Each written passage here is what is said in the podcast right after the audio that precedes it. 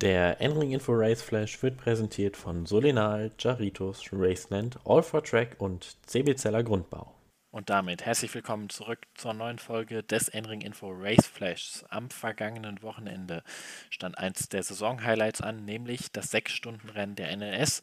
Außerdem war die FIA WEC zum ersten Rennen nach Le Mans in Monza zu Gast. Über beide Rennserien reden wir heute. Viel Spaß!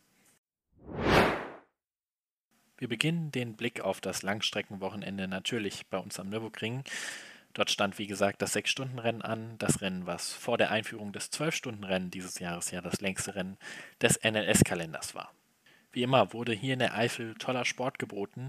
Besonders bemerkenswert dabei zu nennen ist die Runde 16. Dort sind alle drei in Führung liegenden Fahrzeuge in der SB9-Kategorie im Adenauer Forst auf einer Flüssigkeitsspur abgeflogen. Dabei handelte es sich um den bis dato führenden Schnitzelalm Racing Mercedes von Marcel Marchewitz, Philipp Ellis, Miklas Born und Marek Böckmann, den Scherer Sportteam Phoenix Audi von Jakob Gemaschia und Kim Louis Schramm und den Walkenhorst Motorsport BMW von Christian Kognis, Andi Sucek und Ben Tuck, wobei nur der Walkenhorst Motorsport BMW das Rennen fortsetzen konnte.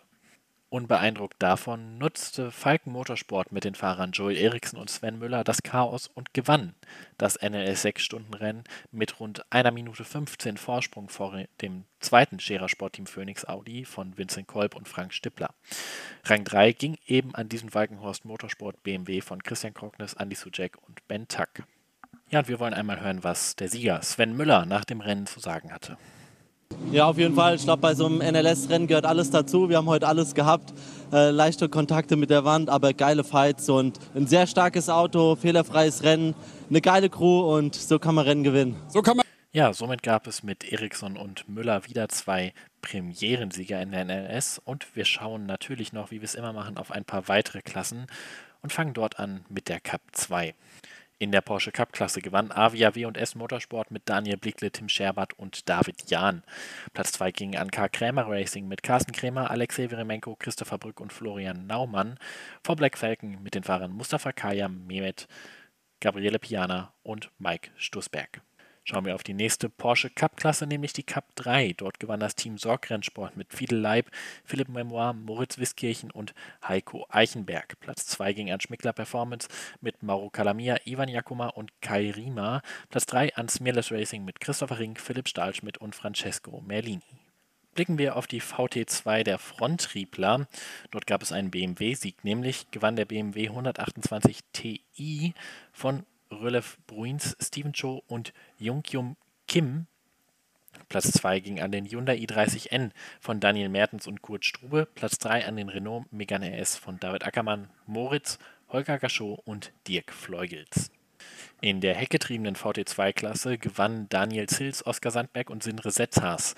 Sie taten das vor dem FK Performance Motorsport BMW von Danny Brink, Christian Konrad und Ranko Mijatovic und Nils Steinberg, Andreas Schmidt, Charles Oaks und Julian Hanses. Die NNS begibt sich jetzt in eine Sommerpause, bis es dann Anfang September vom 9. bis zum 11. genauer gesagt mit dem ersten 12-Stunden-Rennen des Nürburgrings weitergeht. Wir sind alle gespannt, wie das Ganze dann aussehen wird. Schauen wir nach Monza. Dort stand der vierte Saisonlauf der WEC-Saison 2022 an. Das erste Rennen nach den legendären 24 Stunden von Le Mans. Der Blick war dabei vor allem auf ein Fahrzeug und ein Team gerichtet, nämlich Peugeot. Peugeot debütierte in Monza mit ihrem Hypercar. Dementsprechend waren, wie gesagt, alle Augen auf die französische Marke gerichtet. Man war dort auch in den Trainings immer mit dabei, aber wie es für den Anfang eines neuen Rennprojekts normal ist, war man das ganze Wochenende von technischen Problemen geplagt und auch im Rennen konnte man nicht wirklich viel zeigen und schied teilweise früh aus, teilweise hatte man lange Reparaturpausen. Ein anderer Star des Wochenendes war allerdings Glickenhaus. Dort erwischte man ein perfektes Wochenende, holte sich eine Pole und auch im Rennen dominierte man mit einer neuen Lackierung nun in Babyblau die ersten drei Stunden des Rennens. Dann kam es aber Schlag auf Schlag. Erst verlor man viel Zeit in einer Safety-Car-Phase, dann musste man das Auto abstellen. Im Kampf um den Sieg blieben also Alpine und Toyota. Dabei kämpfte sich der Alpine an beiden Toyotas vorbei, teilweise sogar mit Kollision auf der Start- und Zielgerade. Der Sieg gelang dann Alpine mit 2,7 Sekunden Vorsprung und somit schon der zweite Sieg in dieser Saison. André Negrao, Nicolas Lapierre und Mathieu Vaxivier beendeten das Rennen vor dem Toyota mit der Nummer 8 von Sebastian Buemi, Brandon Hartley und Ryo Hirakawa sowie dem zweiten Toyota von Mike Conway, Kamui Kobayashi und José María López. Auch für die Meisterschaft in der Hypercar-Klasse ist das bedeutend, denn André Negrao, Mathieu Vativer und Nicolas Lapierre können sich somit mit aktuell 10 Punkten Vorsprung wirklich Hoffnung auf die Meisterschaft machen bei noch zwei verbleibenden Rennen. Schauen wir auf die LMP2-Klasse. Dort gab es wie immer heftige Positionskämpfe. Am Ende konnte sich allerdings das Real-Team bei WRT mit Rio Andrade, Ferdinand Habsburg und Norman Natto durchsetzen. Platz 2 ging an Jota mit Roberto González, Antonio Felix Acosta und Will Stevens vor Vector Sports mit den Fahrern Nico Müller, Ryan Cullen und Sebastian Bourdais. In der GTE Pro-Kategorie gelang trotz eines eigentlich sehr guten Wochenendes für AF Corso und somit Ferrari Corvette Racing der Sieg. Tommy Milner und Nick Tandy beendeten das Rennen in der 64er Corvette vor Miguel Molena und Antonio, Antonio Furco im 52er Ferrari vor den Teamkollegen Alessandro Pegridi und James Calado im 51er Ferrari. In der GTE M-Kategorie ging der Sieg an Porsche, nämlich an den Dempsey Proton Racing Porsche von Christian Ried, Sebastian Prieu und Harry Tinknell. Dahinter kamen die Iron Dames ins Ziel mit den Fahrerinnen Rahel Frey, Michelle Getting und Sarah Bovi. Platz 3 ging an den Team Project One Porsche von Matteo Cairoli, Mikkel Pedersen und Nicolas Leutwiler.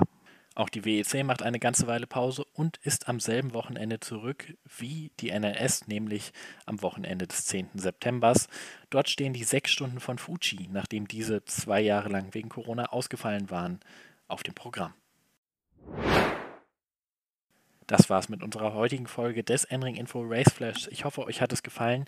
Nächstes Wochenende machen wir einmal nach einem bisher sehr actionreichen Sommerpause, bevor es danach dann mit einem weiteren Highlight weitergeht. Bis dahin, euer Max Rentfort.